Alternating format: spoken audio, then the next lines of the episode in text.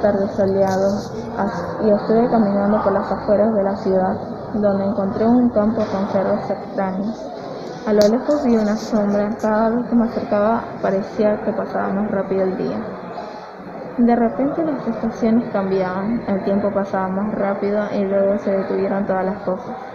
Parecía que el día iba más lento, y cuando me fijé aquella sombra gigante que había encontrado ya no estaba.